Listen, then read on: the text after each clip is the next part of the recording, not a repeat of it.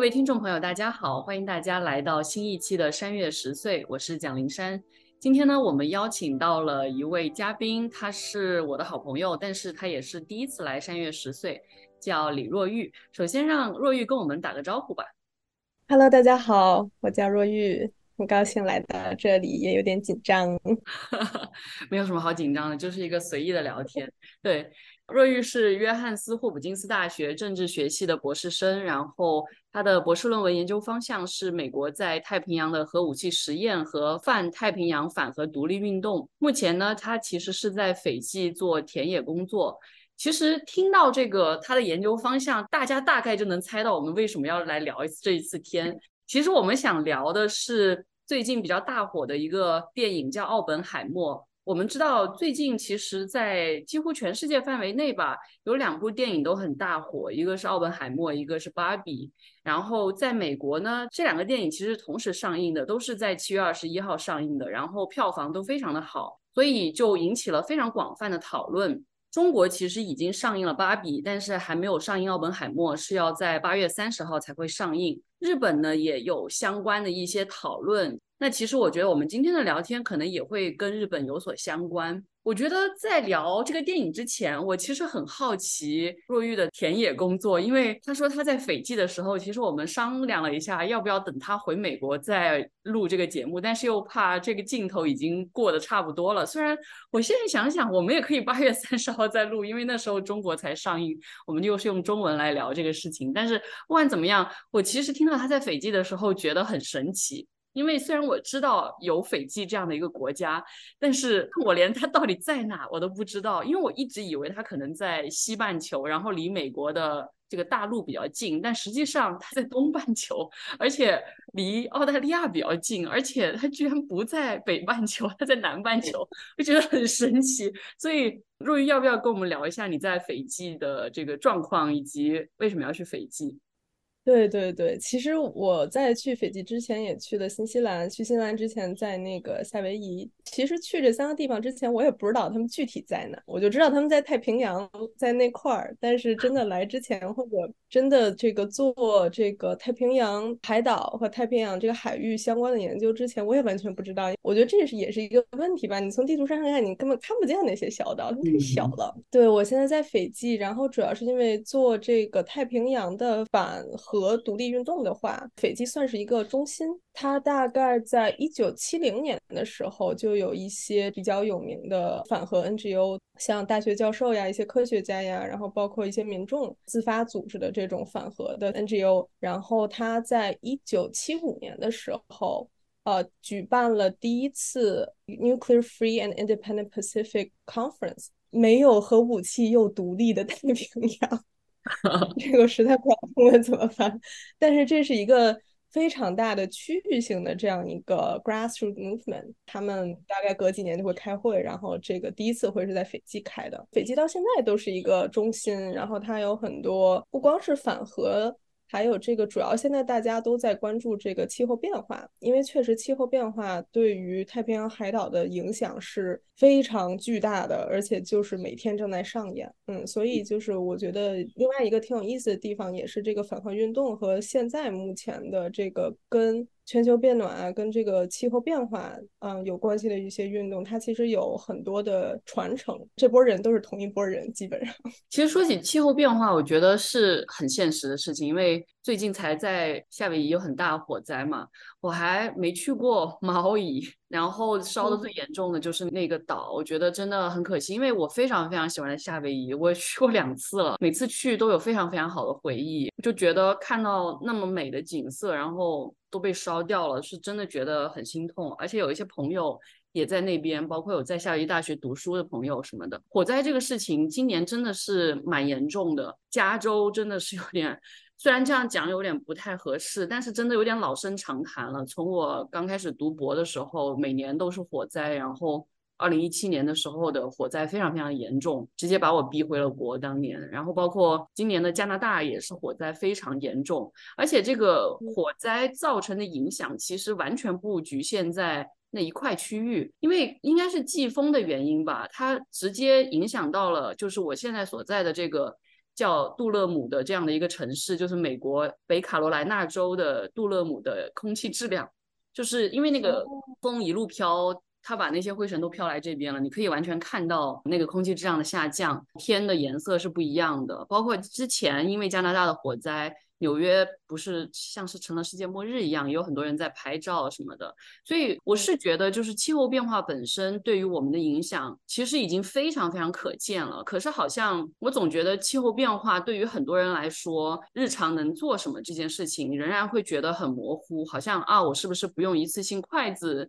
不用塑料袋，就是保护环境什么的？我觉得常常大家也很困惑这一点。但是说回反核这件事情，我其实很好奇，现在斐济还有。是核武器实验吗？哦，没有没有没有，斐济它一直没有被当成核武器实验的这个历史。但是离它最近的核武器实验的地点是当时法国在 French Polynesia 法属波利尼西亚。他进行了好久好久的核试验，他之前停了一段，然后一九九五年的时候，这很近了，他又重新开始他的核试验。所以，对于至少在南太平洋范围内，不光是斐济，还有各个太平洋岛国，他们对于反核这件事情是非常认真的。确实，对于他们来说，这是一件很危险的事情。就比如说，你在你邻居家炸了一个 核弹，你自己肯定也不高兴，你自己肯定也会受到影响。而且，我觉得对于不同的国家吧，可能他们反核的这个点不太一样。有大部分其实都是反这个核试验，但是也会是反这个核废水的倾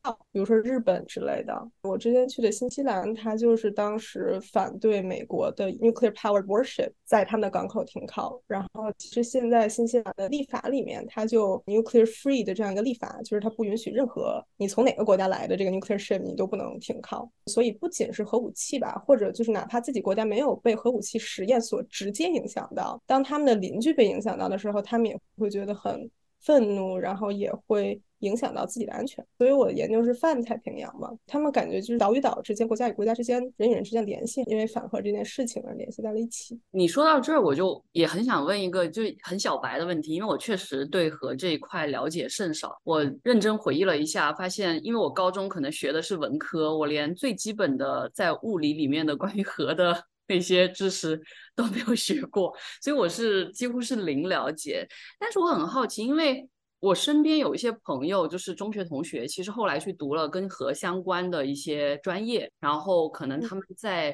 比如说就是跟核相关的这种所谓产生能量的这种，像工厂啊，或者是实验室啊什么的工作，他们这种核可能是更民用的。我们平常在谈反核，反核到底反的是什么样的核呢？所谓核的和平使用和核的这个战时使用，嗯，当时确实是一个划分吧，但是这个是一个 deeply ideological 的事情。我个人觉得，最早这个所谓的这个和平使用是美国当时的总统艾森豪威尔推的。这个我觉得学历史的同学可以考证，我只是看了几本相关的历史书。但是我个人觉得，当时他其实部分原因推这个什么核天站啊，或者核相关的这个技术来治病，然后用核相关的技术来去改变一个什么种。然后让这个种子更加高产。从美国出口这种技术，一是掩盖它在核武器方面的一些不作为；另外一方面，我觉得也有那种就是经典那种外交，就是哎呀，我给你一点好处，然后你在另外一些别的方面支持我。因为我也不是什么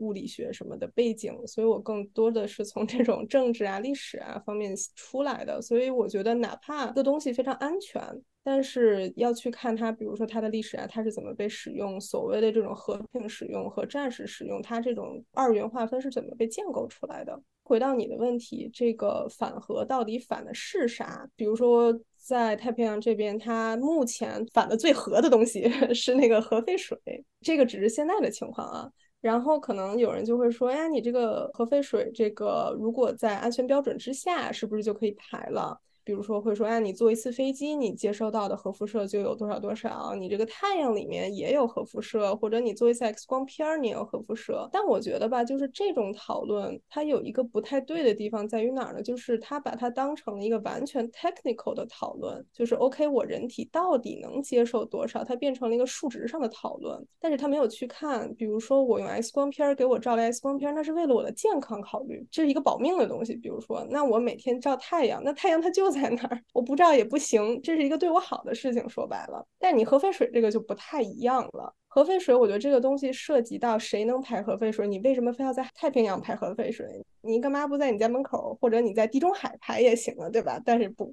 然后呢，这个等于其实涉及到一个权力关系，涉及到一个谁在生产制造暴力这样一个议议题，它和我用 X 光治病，我觉得本质上是不一样的。如果纯从数字上来看，这些确实你比一比谁的辐射高，我们人体能承受多少，巴拉巴拉。但是我觉得你从这个所谓这个核它是怎么被用的，它这个事件的来源是什么？我觉得反的这个点还不太一样。嗯，你不会反就医治病，但你其实会反这种暴力、这种权力关系。我觉得这个真的有给我就是梳理到一些比较核心的问题，因为确实好像平常看新闻或者怎么样，经常听到这些，但是实际上对于那里到底在讨论什么，其实知道的非常少。那我们现在就。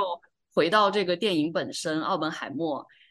最开始问一个我觉得可能很显而易见的问题，就是你你为什么会看这个电影？哦，我觉得我不看不行。这个怎么说？专业相关的电影就肯定要去看。当然，就是跟我研究，其实说实话没什么就是太大直接的关系，因为这个关于奥本海默嘛，然后我也不是研究这个美国本土的一些东西，但是还是去看了。因为我在一些就叫什么 research network 研究小组里面，嗯，就有点像读书会那种东西啊，纵纵大家一起做的那种东西。然后我也认识很多这种太平洋地区啊，啊或者或者美国本土的那个反核的 activists。然后真的就是那电影上映了，就是刚上映一天，哇，就开始收到 email chain。我的个老天！大家就开始发资源，然后开始抵制这部电影，大家不要去看。然后 我一想，你既然抵制了，那我更好奇。就 然后，因为在斐济这边，它也是，它跟那个好像是跟美国同步上映，然后它也是 Barbie 和 Oppenheimer 一起上映。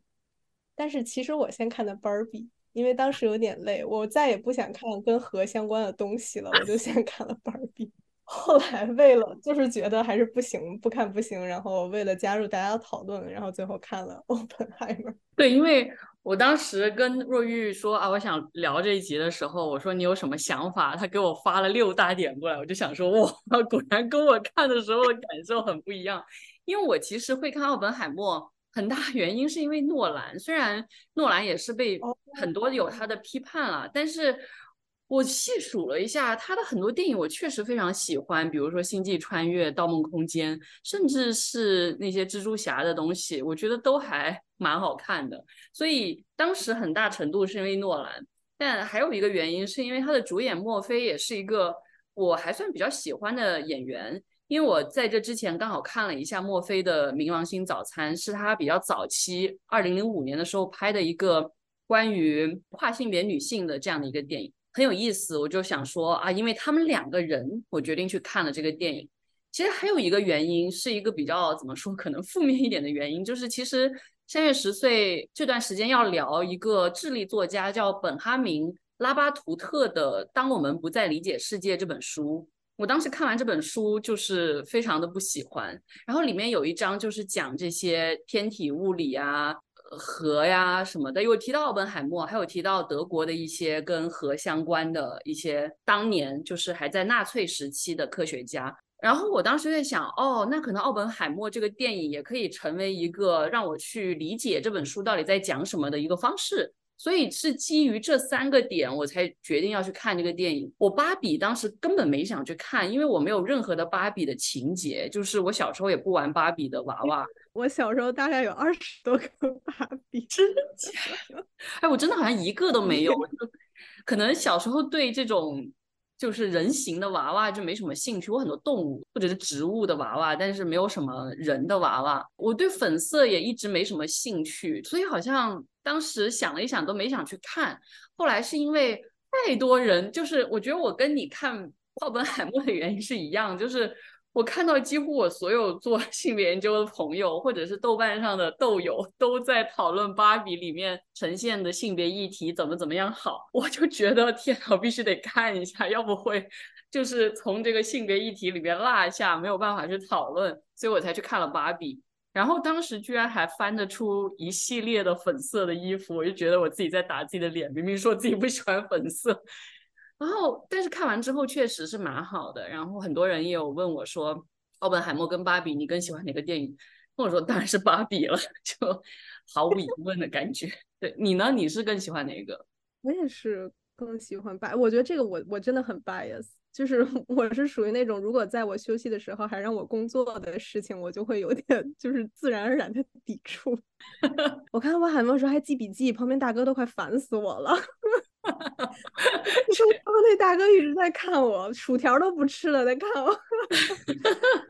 反正我个人就是从这个电影好不好，我肯定还是更喜欢芭比，因为实在是看奥本海默的时候，就是是带着哦，我要去学习，我要去研究。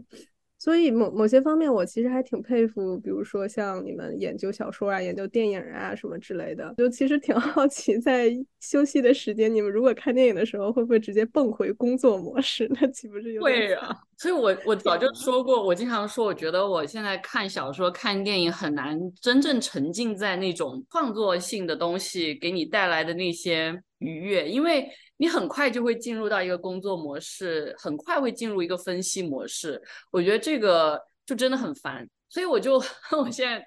整天就是看耽美小说。虽然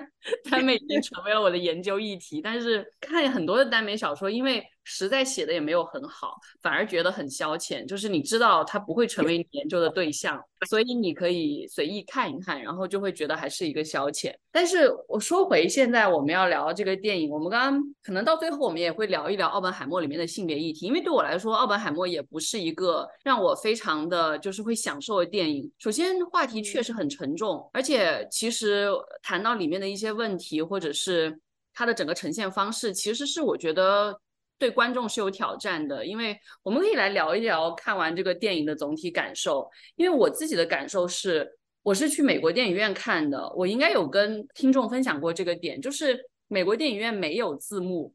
这个事情，对一个从小到大在中国长大看电影永远有字幕的人来说，真的非常的艰难。而且我还在听一门外语，然后里面有很多很多关于和的词汇，电影又很长，有三个小时。我第一个小时的时候。我真的已经自我怀疑到，天呐，我来美国第七年、第八年了，我的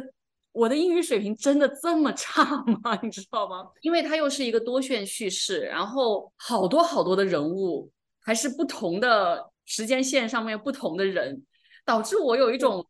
天呐，我到底在看什么？然后真的是慢慢进入第二个小时、第三个小时，我甚至中间还去上了一趟厕所。然后在上厕所的过程当中查了一下维基百科的奥本海默，才理清了里面出现的人到底谁是谁，以及他们到底在谈什么事，就是会会有这种感觉。但是总体看到最后的时候，我还是会觉得有一些感慨的点，其实是就是这个学术圈子的，你说阴暗面也好，或者怎么样，我觉得还蛮有共鸣的。但是当然，我觉得里面的性别议题也比较突出一个。就是他的那种糟糕的感觉比较突出，但是我想对你来说，可能很多都会集中在关于这个核武器的讨论上面，所以想问问若玉，你看完之后的总体观感是怎么样？其实我当时看完觉得还挺挺好的，确实，因为可能我平时虽然不是研究奥本海默本人或者美国本土的核政治，但是多多少少会读到一些相关的书什么之类，所以我有一些背景。所以看的时候没有那么的云里雾里，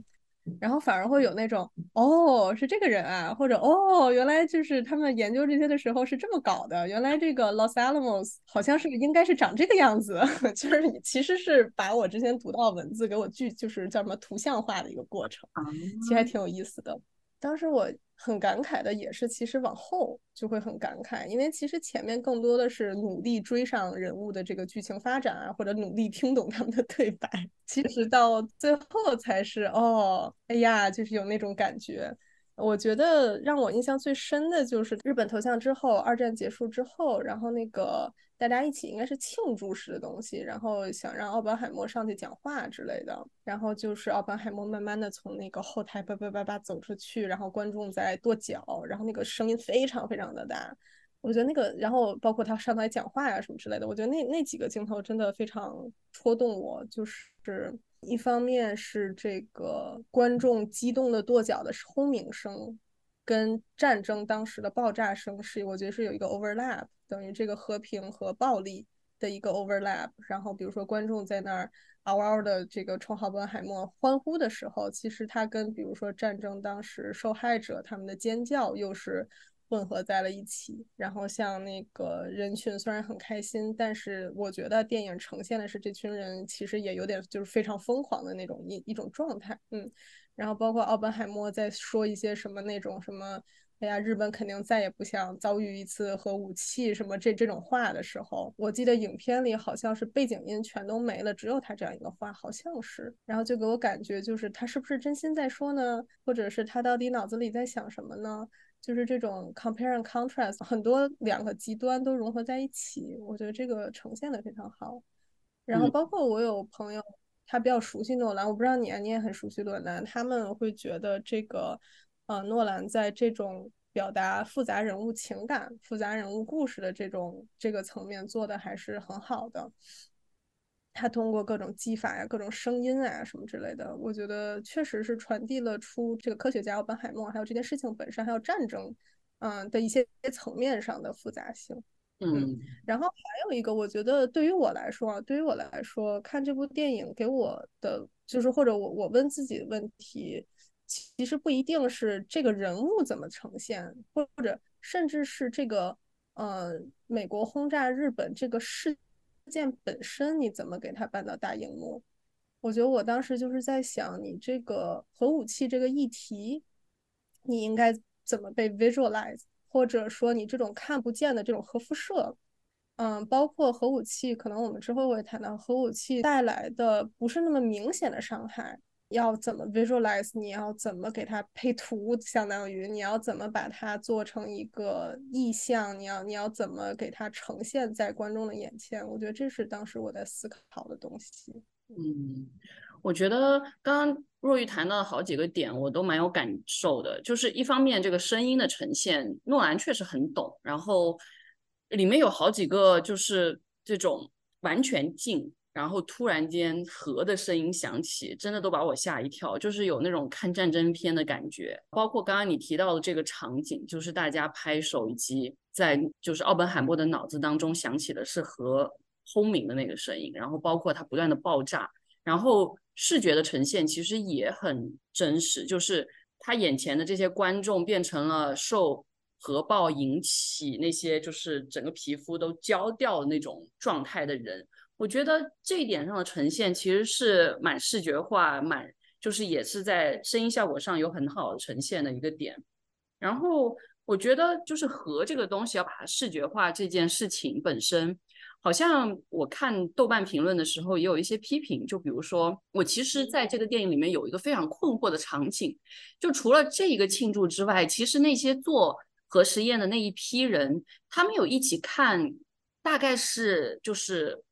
拍的日本广岛长崎在经历过核爆之后的一个纪录片，大概是纪录片吧。但是我们没有看到，我们作为观众没有看到任何的纪录片的镜头，我们只看到了坐在底下的这些参加过这个核武器实验的这些美国人他们的反应。然后有一个人看完之后在门外吐了。我当时看到这个吐的场景的时候，其实我很困惑，他的吐到底是因为看到了这些人，然后。没有办法去忍受这些图像，因为我们知道，就是如果大家有看过关于广岛长期的纪录片，其实是很可怕的，是很难以忍受的，在生理或者心理上都非常难以忍受。所以他吐了，还是说，就是这些参与了核武器实验的人，其实已经受到了就是核辐射的影响，然后吐了。我其实当时脑子里面一直在转这个问题，然后也没有，我觉得好像也没有很明确的解答。你觉得是哪一种可能性？行，你这么你这么一说，我觉得都有可能。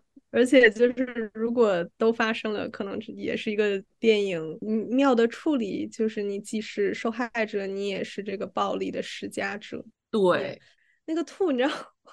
我当时看那个吐，我我以为那个人是喝多了还是怎么着？可能我们说的吐不是同一个人的吐。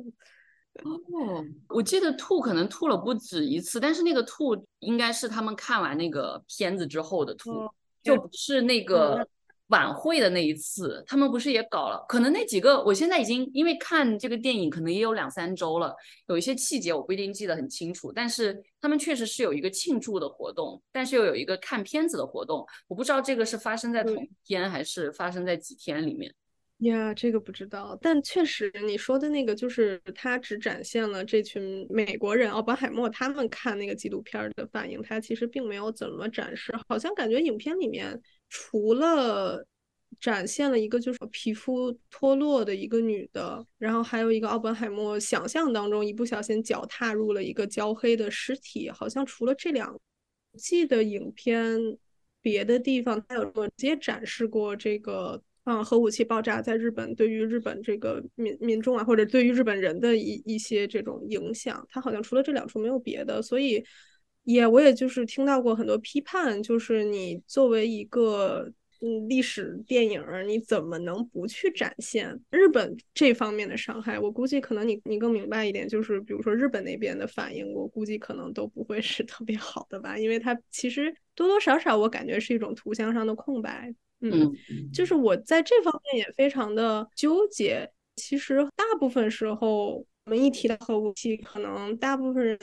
脑子里第一个蹦出来的图像，可能就是蘑菇云。我不知道你是不是，但是我个人感觉是这样的，就是那个特别经典的那张照片，咵的一下，然后咣一声，就是那种特别宏大，然后的那种东西。然后我觉得它已经成为了一种标志，然后一张非常 dominant 的 image，极大的这种单一化的图像上的叙事，我个人觉得它会掩盖住很多那种 nuance 啊，那种嗯那种复杂性。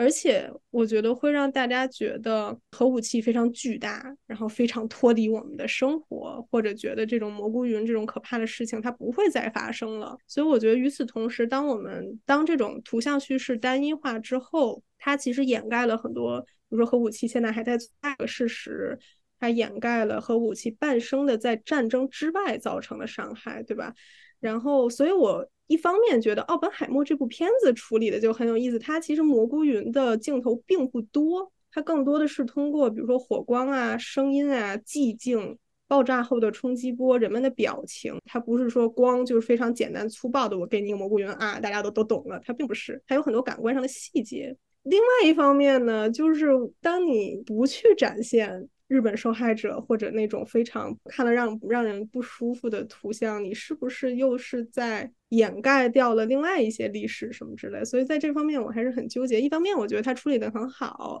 他没有说就是 fall back to 蘑菇云；另外一方面我又觉得你好像又没有太展现出来你应该展现的东西。对我，你可能比较熟悉日本那边，或者你是怎么想的？我觉得你刚刚聊这个点，我自己是感受不太一样。你刚刚有问说蘑菇云是不是在我自己脑中对于核这件事情最深刻的印象？其实不是诶，因为本身是做这种创伤研究的，然后读了很多关于日本广岛长崎的这些创伤的研究。然后对我来说，我印象当中关于就是核爆的这件事情最大的一个印象，反而是。那些所有带着各种各样，其实真的蛮难以忍受那种伤的人站在那，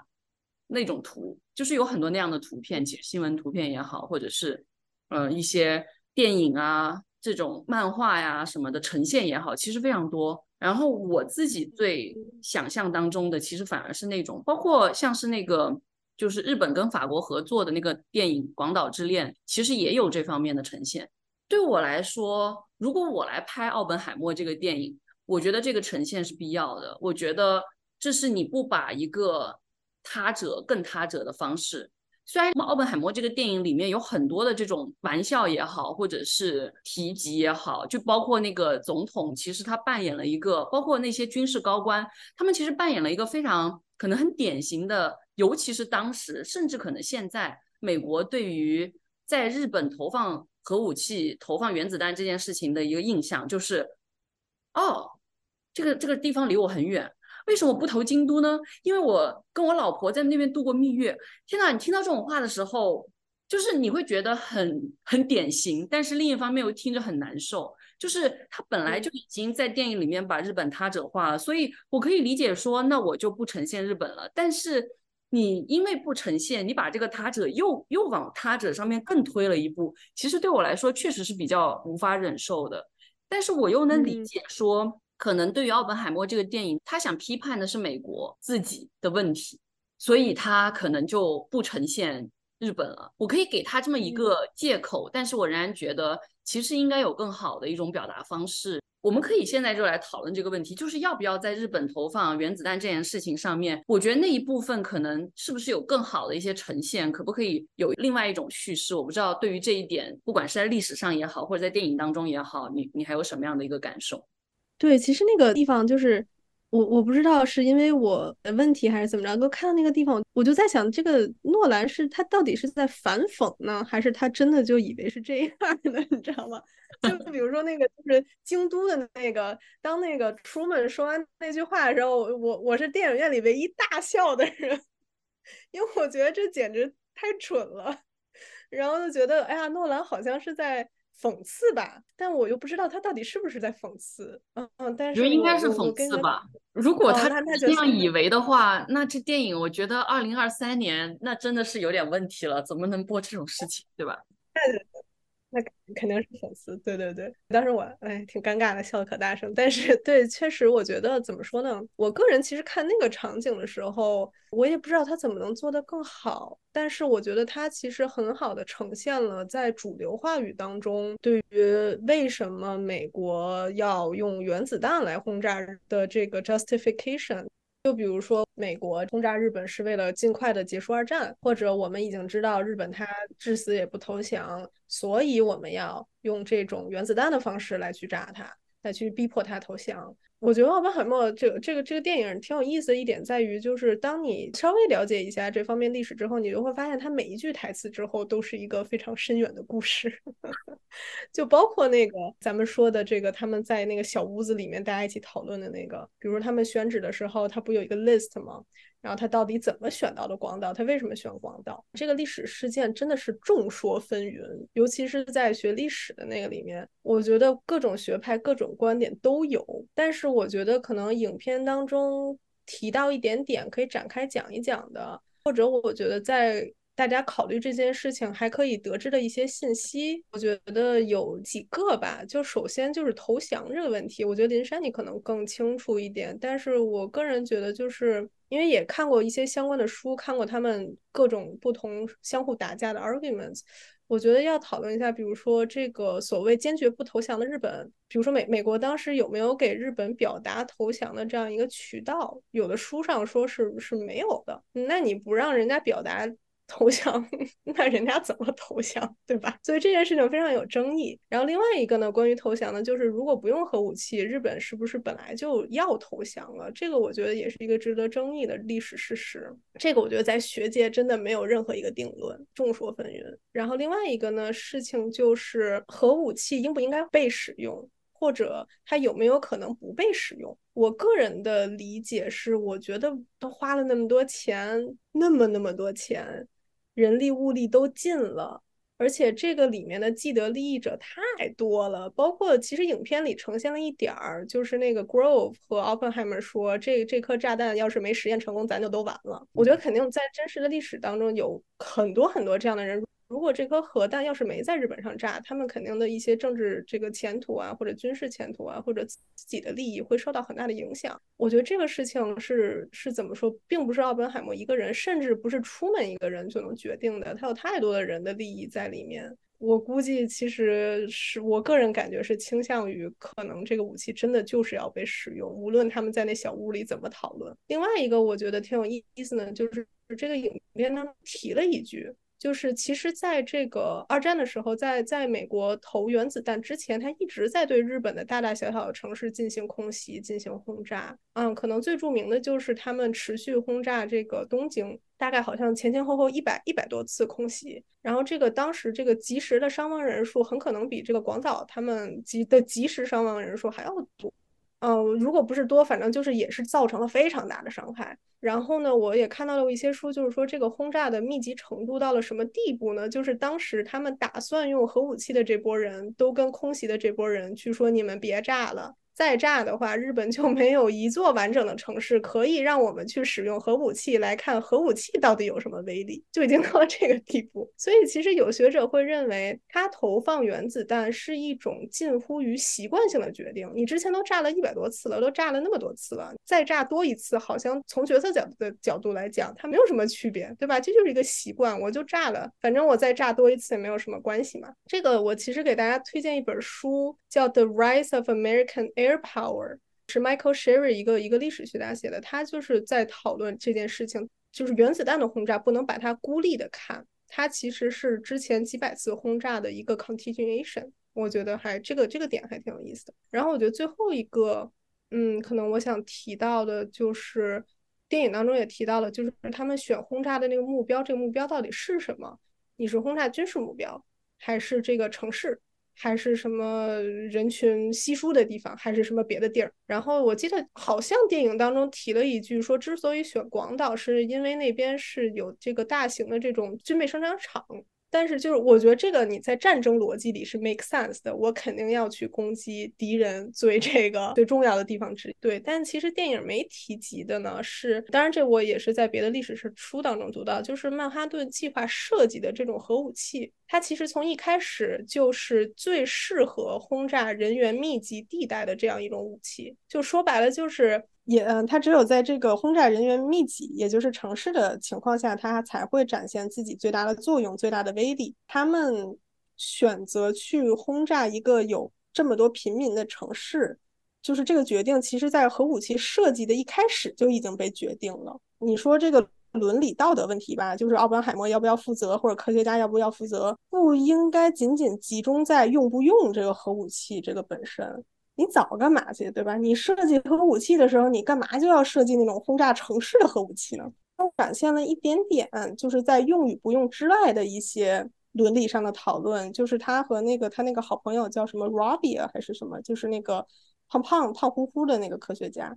好像他们讨论了一下，就是他们不希望物理去被用在做这种大范围伤害性武器上面，他们就提了那么一点。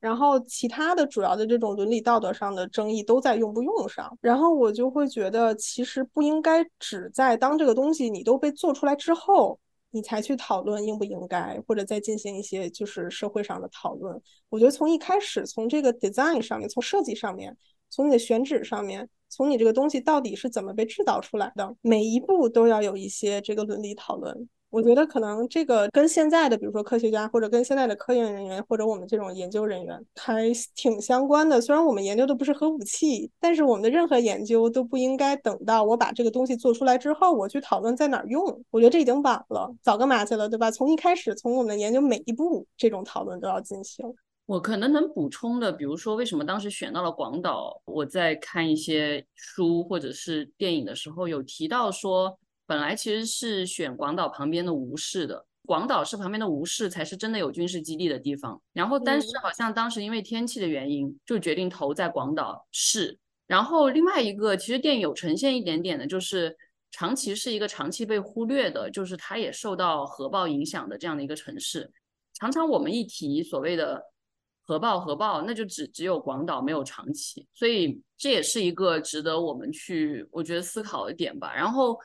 我自己看很多这些研究，或者是日本的这种漫画也好、电影也好，或者是小说也好，他们在谈核爆的时候，包括我去看他们那些核爆的博物馆，他们其实是不会批判美国的，或者说这个批判的你是看不到那种批判性的，他们只会觉得自己是受害者。然后我们也知道，这是英文里面叫 victimization discourse。就是日本在战后去回避战战争责任，一个很大的点就是说自己是战争的受害者。那广岛跟长崎的核爆这个事情本身也是长期被用来当做这样的一个借口，所以这个事情就变得很复杂。我觉得就是到底应该怎么去看每一个国家的这种战争责任，以及当这件事情真的去涉及到个人的身上，因为。直到现在，我当时去广岛旅行的时候，他们还是会有很多的这种传单，就是类似于一种怎么说呢？就是大家聚集在一起，去讲述自己曾经的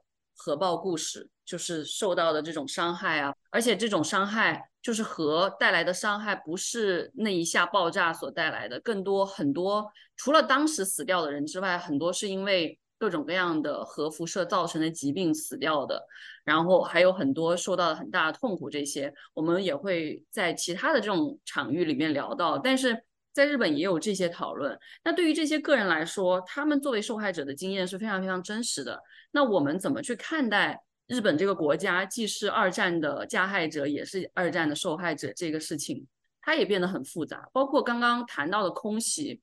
我看空袭这件事情有另外一种讨论角度，就是其实日本长期对于中国，就是在这个抗日战争当中也有很长的轰炸的一个历史。那对于中国来说，很多的话语会觉得这一个，比如说东京的轰炸，其实是他们的自作自受，是他们应得的一些惩罚，就是也会有这样的一种讨论模式，因为他们曾经轰炸过我们那么久，我们可能读到最多的，比如说重庆的轰炸，或者是对于昆明的轰炸，其实是有很多的，不管是历史的这种研究也好，还是文学作品当中，其实有非常多的呈现。所以他这个事情，当他。真的想要把所有的视角都纳进来的时候，整个故事就会变得非常非常的复杂。那我觉得可能对于一个电影来说，他想要呈现这样的复杂性可能会比较艰难。但是我们确实应该去在看过这个电影之后，给他进行更多的批判。包括我觉得里面谈到一个很重要的，就是你有推荐书的那个点，就是核爆这件事情不是一个单独的一个事件，而是应该要把它。关于美国在整个战争当中的决策联系起来去看，我觉得都很重要。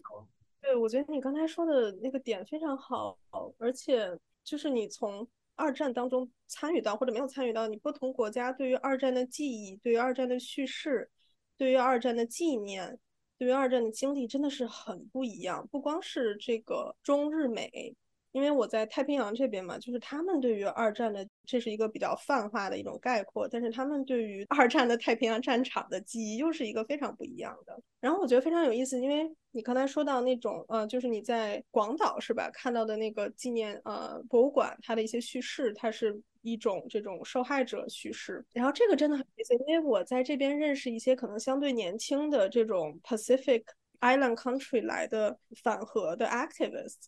然后他们就是有时候会开那种国际大会嘛，所以有有有几次他们就去日本开会。然后他们其实就是，当然这只是我我那几个朋友，那我那几个朋友他们就有一种感受，就是他们到日本之后，他们接触到了某些反核的人，他们就觉得非常的困惑，对于他们的一些说法，就比如说您干嘛不去批判美国呢？你的批判性在哪里？你光强调这个和平、和平、和平，那正义在哪里？嗯，我们这个太平洋地区受到的各种核试验，受到的大家受到这种各种的二战的时候、二战之后、冷战的时候这种伤害，那我们需我们受到这种伤害需要怎么被 address？他们可能从太平洋的视角，这是一个关于正义的问题，这这完全不是一个就是不要打仗什么和平的问题。他们会觉得这种 discourse 反而会去让，比如说让美国、让法国、让英国这些在太平洋进行过核实验的这些国家去逃避他们在太平洋的责任。所以我觉得也觉得很有意思，就是。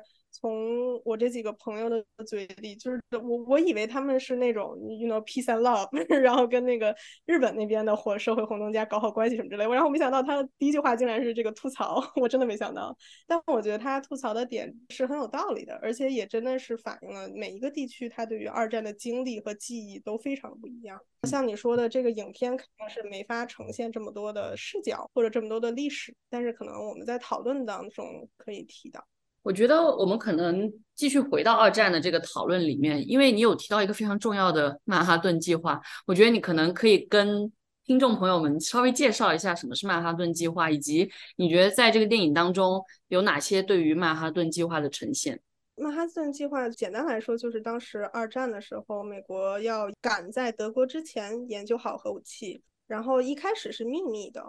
嗯，然后直到最后，最后他才被这个解密，才被公开。所以其实大家如果看电影的时候，就是很明显，就是这一切都是非常保密，甚至很多在 Los Alamos 工作的人员，他们都不知道自己在那儿干什么。其实我觉得这种事情大家应该也挺熟悉的，因为可能国内的这种历史上也会有这种事情。那我觉得各个国家可能都有这些这些秘密的东西。但这个确实曼哈顿计划它的秘密研究的东西比较比较特殊，是核武器。影片的呈现就是它呈现了很多东西，又同时没有呈现太多太多东西了，我都不知道从哪儿开始。比如说吧，从大家能一下子看出来的，就是 Openheimer 在影片当中就提了一句，他想把这个 Los Alamos 这片地方在曼哈顿计划结束之后还给 Indians。然后那个 Truman 他们当时就说不可能，Los Alamos 要继续怎么样怎么样。对我觉得这个是影片他做的不好的一点，就是他除了这一句话，几乎我觉得没有在任何别的地方去展现这个美国的核武器制造和研究对于本土和对于太平洋的原住民的这种非常非常深远的影响。就首先最简单的就是你哦 Los Alamos 的地。包括很多国别的跟和跟这个曼哈顿计划相关的这个就是生产厂啊或者研究院啊什么，他们的地都是哪儿来的呢？那很多都是原住民的地，不光是占人家原住民的地儿啊，而且就是还很少给赔偿。可能影片当中大家不知道有没有注意，有一个叫 Hanford 的地方，那个是生产浓缩铀，还是这个这这个东西叫什么？就是反正生产这个把这个原矿。就是加工成能在核武器里使用的原料的这么一个东西。然后 Hanford 这个地方之前也是就是原住民的土地。然后当时他们收地的时候呢，因为他收地肯定要收一大片嘛，所以也有一些白人的小镇或者美国人的小镇。然后美国人的小镇呢，基本上还能会去有一些津贴，虽然很低，这个事情也非常的不讲道理。但是美国人至少还能拿到一些津贴，但是原住民上的土地基本上没有得到任何补偿。然后他们就是直接就被搬走了，嗯，有很多这种事情，呃，Los Alamos 也是。然后呢，不光是占用原住民的地，这已经是一个很大的事情了，对吧？他们其实还会雇佣很多附近的原住民，比如说 Los Los Alamos，他去当卡车司机，去当建筑工人、木匠、园丁。如果是女性的话，可能去在家里做这个女佣、做保姆。但是我觉得就是这方面。影片没有任何呈现，就是他在那个 Los Alamos 小镇里，你一看，放眼望去全是，基本上对吧？全是白人，可能是我眼神不好，可能一个原住民都没看见，就是甚至可能 darker skin people 你你都没有。但我觉得这个真的是一个 whitewash of history。因为我记得有在哪里读到过，就是原住民当时在 Los Alamos 各个 lab 里面也有参与到工作，就是他们其实非常重要的劳动力。就是我记得好像读到过一些回忆录，在原住民当地的一个传统节日，我记得在一月份，然后他们那个 lab 就完全没有办法工作了，因为缺少了一些这种给他们打下手的人，他们就完全就是这个 lab 也放假了。所以你就能看出来，其实原住民的劳动力无论是在研究上。在这个 construction 上，其实有非常大的贡献，但是影片一点点都没有讨论到。你就别说咱们讨论这个非常复杂的土地权的问题，他就连这个人他都没给你放在电影里。嗯，对。然后包括其实你像这个挖铀矿对于人体的伤害是很大的。曼哈顿计划它有一小小部分的这个矿是来自美国本土。但是其实是在曼哈顿之后，在军备竞赛的时候，他们大量的开采一些美国本土的铀矿，然后其中比如说包括这个在应该是犹他州，它有一片地儿正好在那个铀矿那个带上，然后那片地儿呢正好是这个 Navajo Nation 呃原住民的土地，然后当时他们就不光是经典操作占人家的地，在人家那个地上开矿，然后这种嗯矿业公司就进来了，然后他们去大量的雇佣当地的这个原住民的 labor，因为。你挖铀矿其实非常危险的，不光是这个矿本身就很危险，其次就是你挖的这个东西是因为是带辐射的嘛，所以当你把这些粉尘吸进去，你是从内而外的这种辐射，所以它非常的危险。当地原住民的这个某些癌症的并发率和一些什么就是这种跟辐射相关的疾病的并发率非常非常的高。然后这些公司也好啊，或者这个美国的一些监管机构根本不管，哪怕在之后美国其实它国内有非常严格，它有一系列的这种 regulations。在铀矿的 regulations，但是在 Navajo Nation 的这些铀矿，它其实基本上是没怎么践行这些 regulations，所以这些原住民的身体上的伤害非常非常的大。然后包括因为你这些东西挖出来之后，它有些废料啊或者废水，它对于那一整片区域的污染都非常大。Navajo Nation 的一些原住民是用不上干净的流动水的，因为水基本上都被污染了。就是你不仅是让这些原住民受到了如此大的伤害，包括他们的环境受到如此大的伤害，你还去利用他们受到的伤害来去助力你的核相关的研究，基本上就是等于是人体实验。大概在一九五零年左右，美国又开始不干好事儿，对吧？在没有征得这些 Navajo Nation 的原住民的同意之下，把这些受到辐射的工人当研究对象、当实验对象，去研究这个核辐射中毒对于人体健康的长期影响。然后他们当然就研究出来了，OK，这些人啊，癌症发病率极其之高。但是哪怕他们已经知道了，他有确凿的科学的证据，有了研究结果，他们依然不去改变这些矿的这个工作环境，然后也不会去监管这些公司。我觉得真的是 benefit their bodies till the very last point，就这种拿人做实验，反正你都受到伤害了，对吧？你干嘛不再给我们的科学做一些贡献？就是就是这种逻辑。其实，在日轰炸日本的时候也有，因为当时他不光光是轰炸日本，他与此同时还准备了一些就是这种研究性的医疗，就是那种医疗小队。然后当时这个叫 Atomic Bomb Casualty Commission（ABCC），大概那个意思就是核爆伤害调查委员小组大调查委员会。基本上在这个安全之后，他就派这个小队直接进到了广岛和长崎，然后去收集一手数据。然后而且是其实是联合了日本的一些医疗机构和大学来去进行这种数据收集。后来还把很多这个伤亡者因为核爆去世的人的遗体和一些身体 body parts 运回了美国的研究机构，大概直到一九七几年的时候才归还给日本。我觉得这种事情真的非常绝，要把你的身体用到最后最后那一刻。而且其实，在一九七几年的时候，美国还不愿意还，觉得是自己国家的军事机密，为什么要还？然后日本就非常的无语。你还要干什么？你已经把我们的人杀死了，包括原住民，你已经伤害了他们的身体，你还要最大限度的利用这种伤害。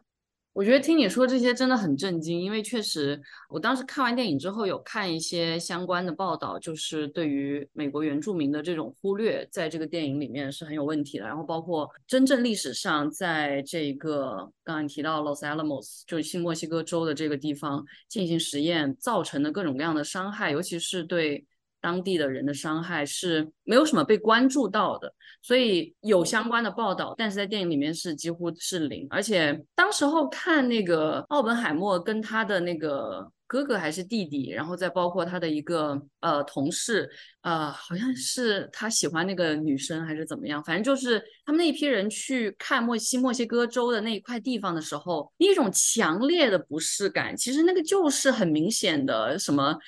什么征服美西的那种、那种、那种什么牛仔、西部牛仔那种感觉的一个呈现，我当时就觉得天哪，为什么要这样去呈现？这个地方明明是有人的，你把它呈现成了一个荒野，没有人，就大家就是来这里征服的那种感觉，这个本身就很糟糕了。但是就是没想到以后还有这么这么多的故事，天呐，嗯。我觉得你说那个特别对，可能刚才我们讲那些故事，可能大家确实需要一些课外阅读之类的，可能才知道。但我觉得，就从影片本身的呈现来讲，就像你说的，真的是非常经典的殖民者叙事。就一片大旷野，然后让我们一起骑马在这个大荒原上，我们进行一些探索。反正也没有人，是一片荒地。我们来了，我们就带来了文明。然后这荒野荒着，让我们种一些地吧，什么之类的。哇塞，这看的真的是不是这种非常经典的？你这块地是空的，所以我们来的这种叙事，真的是非常的普遍。因为我的研究是在太平洋嘛，所以也会有很经典的。哎，太平洋是空的，哎，太平洋啥都没有，哎。太平洋这些岛这么小，也就也就三十几个人在上面吧。那我们就去进行核实验吧。其实可能这个是一种比较娱乐性的说法，但是他们当时做决定的时候真的是这么想的，就是在脑子里他已经有一种这种非常带有殖民色彩对于世界的想象。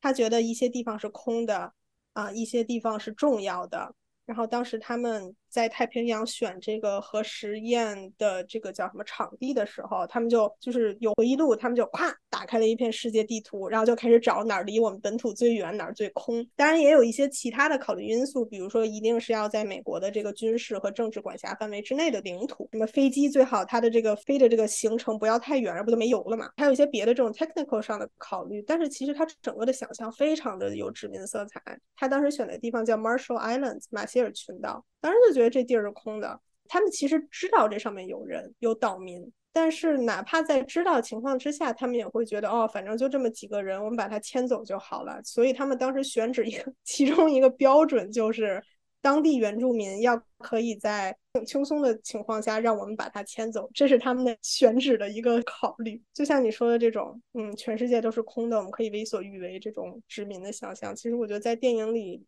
我有时候就觉得你都二零二三年了，为什么还有这种东西出现？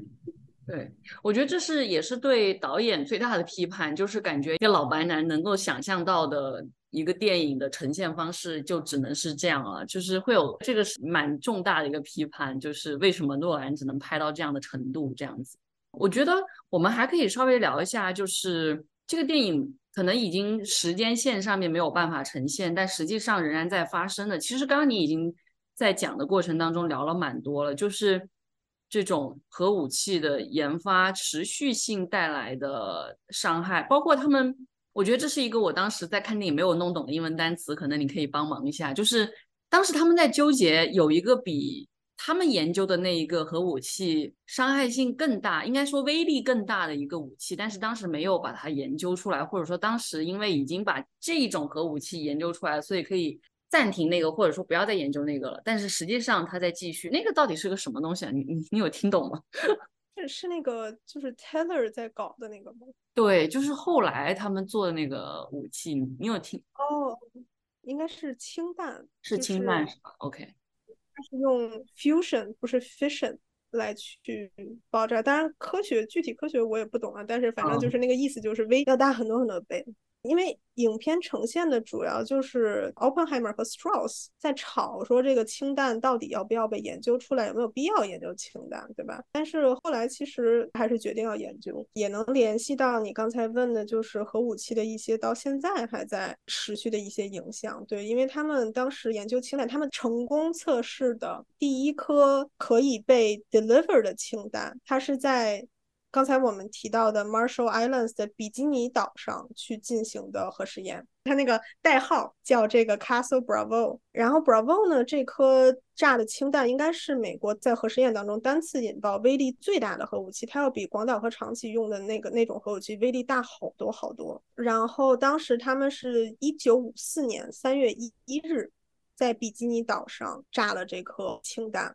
在实验的途中，因为大家看电影可以知道，你这个核实验其实受天气影响非常大。你天气一旦改变，你这个核实验肯定是要叫停的。不仅是说我可能数据收集不到，或者我这个核弹就没法引爆，其实也是就是你会对周围的环境和周围的人造成很大的核污染和影响。其实电影没有提，就是他们 Trinity Test 的时候，其实附近的居民受到了核辐射。美国本土的居民甚至都不是原住民，就是 白人受到核辐射。但这个事儿就后来被压下去了。在比基尼的时候，他们就是在测这颗核弹之前，风向发生了改变。他们已经测到了，然后呢，改变之后呢，就有这个可能去污染附近的岛屿，然后这些岛屿上是有人的。其实我觉得你不管没人，你要是超出了你的这个实验范围，就是预测范围之内，我觉得你最好也是停一下吧。但是因为种种原因吧，他们当时就没有停，然后咵就给炸了。然后呢，炸的这颗氢弹呢，它也因因为一些种种原因吧，它比它这个预期的威力要大上大概是二点五倍左右。它最后是十五 megatons 的 TNT，大家就理解成就是这个威力非常之巨大。然后呢，会导致一个什么呢？就是放射性坠尘 fallout，它飘到了附近有人居住的小岛上。然后当时他们当时尘埃大概就是你炸的时候，你会炸碎一些东西嘛，比如说珊瑚的那个粉末啊，或者水蒸气啊这种东西，然后咵炸到天上，然后风一吹，哎，它就移到另外一个地方，然后到这个地方呢，它就会像下雪一样，啪啪啪啪的往你身上落。可能在日本也会出现这种事情，然后就像然后当地的人他也不知道这是什么东西嘛，然后他可能就会摸摸自己的肩，然后舔一舔，然后小孩子在这个放射性尘埃上面玩儿，因为没见过，所以。当时这些岛民们真的是这样被严重的核辐射到了，而且大概是三天之后还是两天之后，就是过了很久。就是在这个我觉得在放射性危害这方面，如果你过了两天、过了三天，已经是很久的时间了。三天之后，美国的军方才去把这些受到核辐射的岛民去给他们 evacuate，给他们搬走。然后这次氢弹爆炸其实也伤害到日本一艘一不小心开到这个实验场地里面的一艘小渔船啊，应该是叫第五福龙丸号。然后上面大概二十多个小三十个嗯，就是工作人员他都受到了核辐射，然后好多基本上就是回到日本之后，过一段时间就去世了。这个事情我觉得在日本也影响挺大的。Anyway，然后这些岛民们被搬迁了嘛，然后就你你能想象到，因为你真的是很严重的核辐射，它有各种各样的疾病，这些岛它的家园本身也被核辐射了，所以他们也回不去。熟悉的剧情再次上演，然后美国就拿人家当这个 guinea pigs 当小白鼠，然后去研究。然后在很多这种原住民他们自己的这种口述历史啊，什么时候很多那种老人都会说，我觉得我们当时就是小白鼠。美国人会派医疗船定期的来去给我们做身体检查，但又不好好治我们。然后我觉得这个带来的一些到现在的影响呢，就是这是一个跨代际的一种记忆。然后也是一种跨代际的，有一些可能女性，尤其是在生殖方面，她会有些疾病，比如说女性因为被核辐射，她会生一些就是那种畸形儿。这个事情对于女性个体，对于整个这个 community 的创伤都非常大。然后还有一个，除了这种心理上代际之间记忆的这种创伤，还有就是很多人就再也回不去他们的家园了。而对于很多人来说，就是我觉得我们都能理解，就是我对这片土地，我对我的家有很深很深的这种 attachment。我突然有一天，我被强迫性的搬走，然后我就再也回不去了。那些对我重要的地方、重要的记忆，对我整个这个社群非常重要的一些社会、政治上的一些，就是这种 meanings，突然一夜之间就没了。所以，对于这些 communities，他们的一些这个社会性的一些这个生态体系是非常大的一种摧毁。然后，包括就到现在也是，就是人家他们回不去家嘛，那他们去哪儿？我觉得大家得理解，可能在马歇尔群岛，它这个土地资源没有可能国内的这么多，因为它毕竟是小岛嘛。所以就是基本上你有人在的岛，就是那种物产比较丰富的岛；没人在的岛呢，就是大家都不愿意去的岛。然后，那你搬迁这些人的话，你不能直接往别的岛上挤。当然，他们也这么干了，往别的岛上挤。但是有的时候他们会搬到那种比较偏僻的一些岛，然后那个岛就是可能地比较贫瘠，然后被搬迁的人就会挨饿。饿到一定程度，实在不行了，嗯，再搬到就是美国人发现有问题，然后再搬到另一个，所以经经历了多次搬迁，然后到现在就是这种移民问题、搬迁问题也是一个社会性的问题。然后包括可能一些马歇尔群岛的人，他为了治病，他为了一些经济上的一些追求，他会去美国本土，比如说去夏威夷，去美国本土 Kansas State。然后在夏威夷的话呢，对于这种 Micronesians，对于 Marshall Islanders 的歧视又又挺严重的，说实话。不光是就是在夏威夷的白人会歧视有色人种，夏威夷的可能一些就是 Asian population 或者这个原住民 Native Hawaiian 也会对搬迁过来的 Marshallese 搬迁过来的 Micronesians 它有一些社会上的污名化和一些歧视。从核实验角度来讲，这真是一个怎么说？从代际上、从身体上、从社会组织上的一个影响非常长远的一个事情。可能大家看完影片，大家的反应就是哦。曼哈顿计划或者这个核武器这个东西，它是一个需要倾举国之力来干的这么一个事情。但是我觉得可能大家更要考虑到，就是它并不是美国一个国家，美国为了干这个事情，它真的影响到了全世界范围内的人。我觉得也就是全世界可能要夸张吧，至少在太平洋地区影响非常的大。所以它并不是举国之力，它是动用了自己的。全世界的殖民地来去助力自己的核武器，然后因为是涉及到，因为核武器研究，大家从影片也能看出来，它涉及到社会的各个方面，它不仅仅是研究性的一个东西，所以它造成的影响也会体现在社会的各个方面，代际问题，然后包括很多的遗留问题。我觉得这些东西真的都是值得我们不断去探索跟学习。然后我觉得可能到节目的最后，我们可以再聊一聊奥本海默当中的性别问题，因为。就是很典型的性别问题，包括里面的女性角色，基本都是不是被性化的主体，就是就是生育的工具，她们几乎是没有自己的声音的。我觉得大体上来看也很不重要啊。比如说那个奥本海默的妻子 Kitty，她最开始好像也是科学家，但是嫁给奥本海默之后就变成家庭主妇了。我觉得我其实看整一部电影。唯一能感动到一点点的，就是 Kitty 一直在批评奥本海默在这个质询，就是他被质疑说到底是不是忠于美国这个质询会上面，就是很畏畏缩缩，完全是一个很懦弱的状态。然后 Kitty 一直在批评他这一点。然后当他也被传唤到要去做这个质询的时候，他对于那个质询他的人的态度是非常坚决的，然后也非常讽刺的。我觉得这一点是我在整部电影里面唯一看到的一个。勉强可以算是女性有有发光一点的时刻，然后也会觉得比较感动的一个时刻，然后。这种感动是因为你看到，尤其我们最开始有谈到，就是这个电影后半部分，可能对于我们这种学术圈子里面的人来说，有一些共鸣的点，就是学术首先跟这些资金，就是所谓的方顶，其实是分都分不开的。我们想要继续做某个研究，必须要从某个地方能够得到一些。资金的帮助，那当这个资金的帮助跟国家安全联系在了一起，当国家跟研究两个东西不断的交织，就是这种国家的权力在不断的影响你对于一个研究的这种进行的时候，你会觉得一切变得很无力。但是在这个无力当中，突然有 Kitty 这个角色出来跳出来，他没有要质疑那么大的一个权利，但是他只是说了几句公道话，我觉得这个时候就已经挺不容易的了。然后。那我觉得是一个多多少少的高光时刻，但除此之外，我觉得其他的对于女性的呈现真的都是非常糟糕的。我觉得最让我困惑的一个就是奥本海默跟他的情人，然后两个人做爱的那一段，然后还在念那个什么 Sanskrit，我就有一种啊，这个到底是什么？就有一种无法理解这个情节到底是为了什么的感觉。对，没错。但其实我想补充一下，它里面其实还有另外一个女性，我觉得怎么说，导演稍微做了一些他应该做功课吧，只能这么说。就是在《Los Alamos》里面，它其实有一个女性的科学家叫 Lily，全名应该是 Lily Hornick，好像是。她是一个化学家，我记得好像影片当中展现了一幕，就是她冲到奥本海默那儿说，他们让我当那个秘书。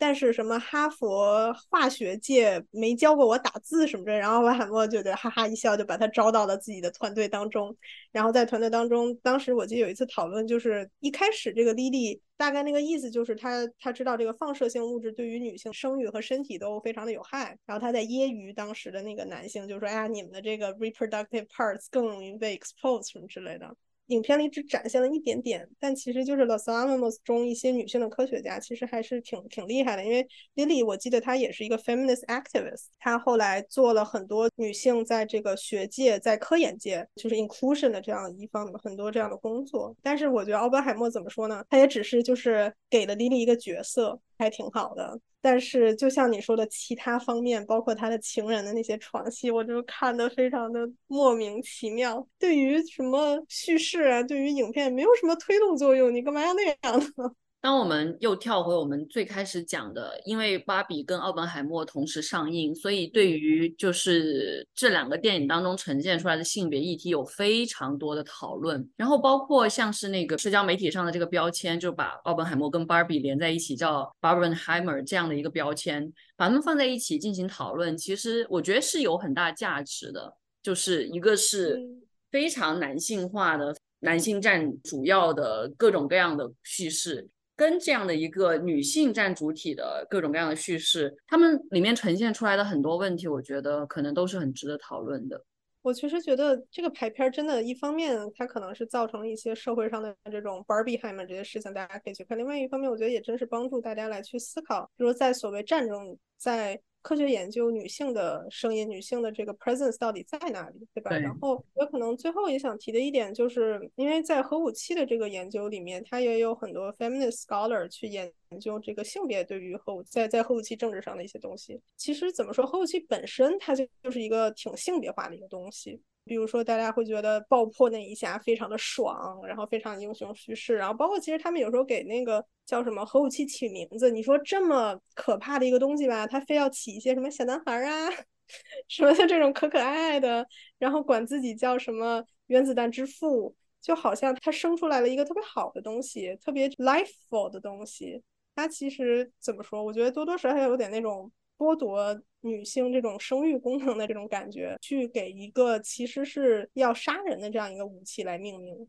然后其实包括之前咱们讨论里不是提到了比基尼嘛？不熟悉的朋友，大家一提到比基尼就是性感美女穿着一一身比基尼。对吧？但其实这个比基尼当时是一个岛，然后其实比基尼这个泳装当时是一个，我记得是个法国设计师设计的时候，他就直接就说，我希望我的这个泳装非常运动、非常暴露、非常好看，它给大家带来的视觉影响要像在比基尼岛上炸的那颗核弹一样给大家巨大的冲击。所以就是这事儿是连着的，你知道吗？而且就是当我们想象比基尼是一个非常性感的美女的时候，这其实也一方面符合了很多时候主流的想象对于海岛的想象，把它想象成一个天堂，有美女，有沙滩。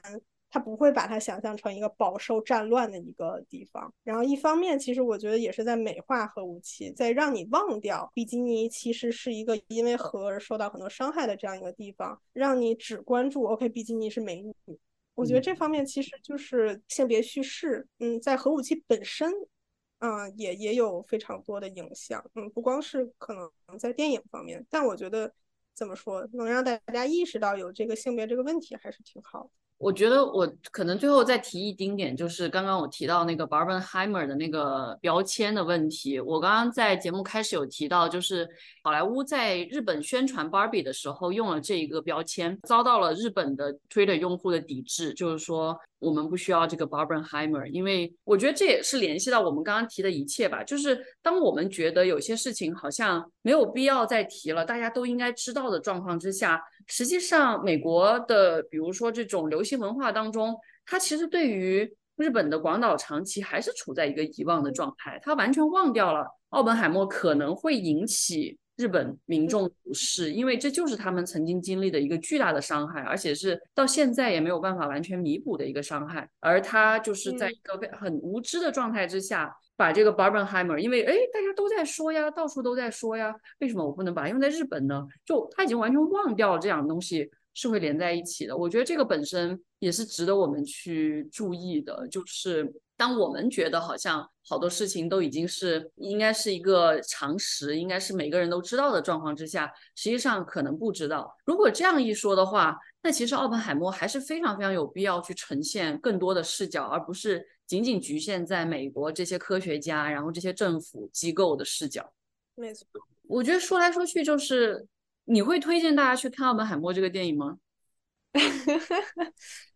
我觉得很多东西我其实都会推荐大家去看，你不不看白不看嘛，它都在了。但是就是你不能只看那个，对吧？就是在核武器议题上，如果大家通过看《奥本海默》这部电影，哎，觉得挺有意思，我再去谷歌一下，我再去百度一下，可能嗯就不能只单纯的看电影本身，毕竟它是一个造成大范围社会影响的电影，而且这个议题也是非常重要的。所以我建就是我觉得我不会去不让大家看。但我会鼓励大家，如果看了之后，你去多搜一搜啊，或者多去看一些相关的东西，对，或者听一听我们的播客。